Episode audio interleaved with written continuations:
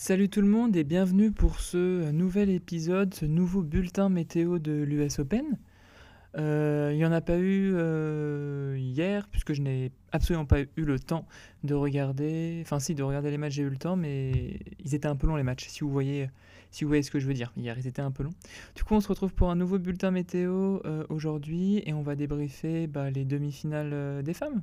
Allez c'est parti.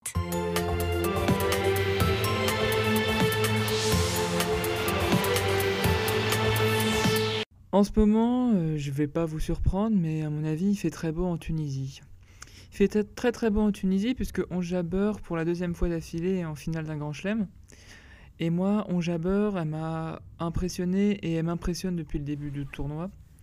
Ce qui m'impressionne chez On Jabber depuis le début du tournoi, c'est que je la trouve extrêmement concentrée dans son tennis et extrêmement solide défensivement. C'est ça qui me, qui me, qui me, comment expliquer?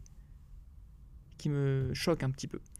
Euh, concentrée sur son tennis, puisque On Jabber, elle a quand même parfois le défaut d'abuser de ses amortis, abuser de ses, de ses variations. Or, depuis le début de l'US Open, c'est quand même euh, une fille qui a décidé d'utiliser le moins possible euh, ce genre de coup. Elle amortit, on en a très peu vu depuis le début du tournoi, et de se concentrer sur un jeu du fond du cours assez, assez solide, assez classique en fait, finalement.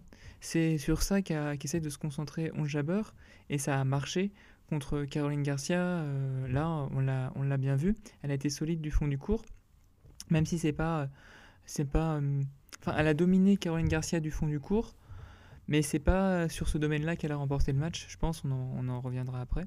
Et, l'autre point que, sur lequel je veux mettre l'accent, c'est la faculté de maintenant de On Jabber à se déplacer sur le cours quelque chose qu'elle a vraiment, vraiment euh, augmenté. Elle est devenue vraiment très, très forte de ce, de ce point de vue-là. Du coup, ça me... Je suis, assez, je suis assez admiratif du travail qui a été fait physiquement par... Euh, bah, c'est son mari, son coach physique, je crois, par le mari de Onjaber euh, et par Onjaber elle-même, puisque défensivement, elle a montré qu'elle était capable de très très bien défendre contre une Caroline Garcia qui, a été, qui est une joueuse offensive. Euh, mais c'est pas sur ce point-là que Caroline Garcia a perdu et que Onjabeur a gagné. C'est principalement sur son service, en tout cas sur la première manche. Le service de Onjabeur sur la première manche, je crois qu'elle passe 90% de ses premières balles.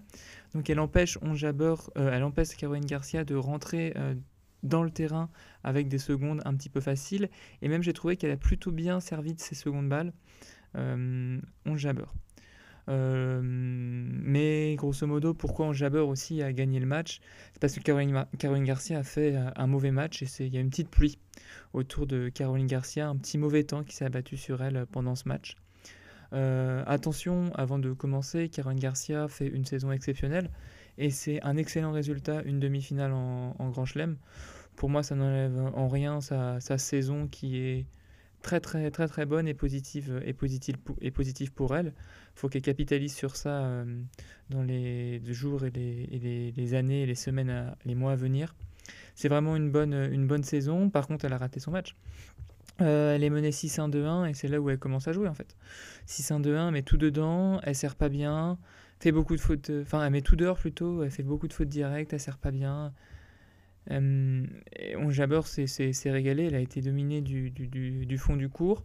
Puis au fur et à mesure, quand même, dans le deuxième set, on a retrouvé une, Caroline Garcia, euh, même si elle n'était pas dans son meilleur jour, euh, conquérante. Elle est beaucoup montée à la volée avec succès souvent, parce qu'elle volaille très bien, elle prend beaucoup de place au filet.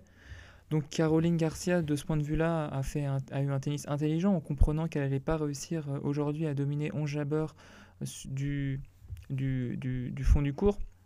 Et du coup, euh, elle s'est dit, bah, dès que j'ai une occasion, je monte à la volée, et elle l'a elle elle plutôt bien fait.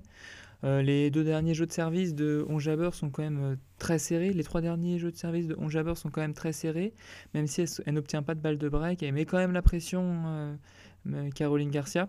Mais dans les jeux d'avant, elle a complètement été, été dominée. Elle partait, elle, est pas, elle, partait de trop loin, et ça arrive d'avoir des, des, des, des, des jours sans. Malheureusement, maintenant, ce qu'il faut travailler, c'est si tu as un jour sans avec le jeu de Caroline Garcia, comment tu gagnes? Comment tu essaies de l'emporter? Bah, bah, C'est une question qu'il faudra peut-être euh, se, poser aussi. Jabber, elle a réussi à déplacer euh, Caroline Garcia dans l'échange, puisque la balle sortait pas très bien de la raquette de Caroline Garcia. Et à partir du moment où Caroline Garcia est déplacée en position défensive, c'est pas la meilleure joueuse euh, en défense. Moi, je pense qu'elle devrait travailler un petit peu son, jeu de défense au cas où, euh, au cas où ça va pas, quoi. Au cas où ça va pas. Mais bon, ça reste quand même une, une magnifique, magnifique, un magnifique, une magnifique quinzaine pour notre française qui euh, a très bien joué. Elle sort quand même euh, André Chkou, puis euh, qui elle sort après? J'ai oublié. Puis Coco Goff, quand même. Donc c'est plutôt, plutôt très bon signe pour Caroline Garcia. Et, elle sort risquée aussi. Donc non, elle, a sorti des grosses joueuses. Elle, perd contre peut-être une des meilleures joueuses du moment, peut-être la deuxième meilleure joueuse de, cette année, si on voit de manière globale. Donc, donc voilà.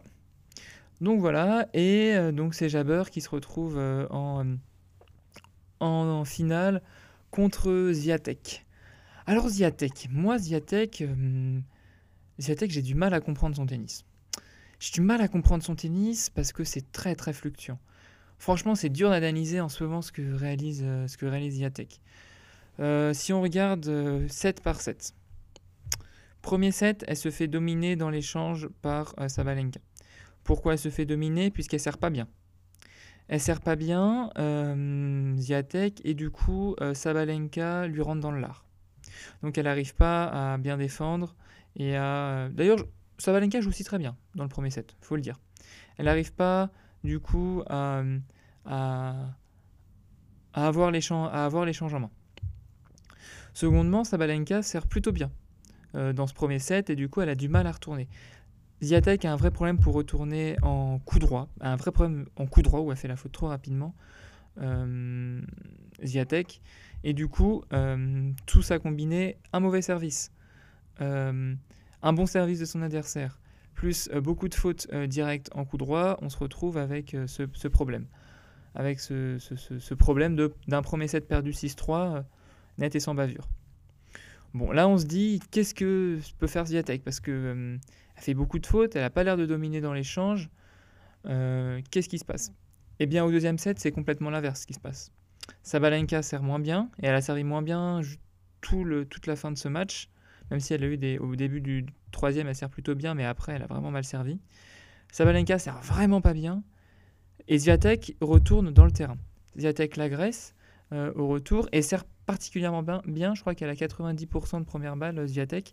Et euh, elle a plutôt joué des premières secondes pour, pour laisser en fait Sabalenka dans le doute. C'est-à-dire dire à la Biélorusse, bah, tu vas y aller ou pas? Parce que ma balle, elle est quand même plus puissante que ma seconde balle, mais en même temps, tu pourrais y aller. Donc, un petit doute qui a empêché, empêché, empêché Sabalenka de d'agresser Ziatek perpétuellement.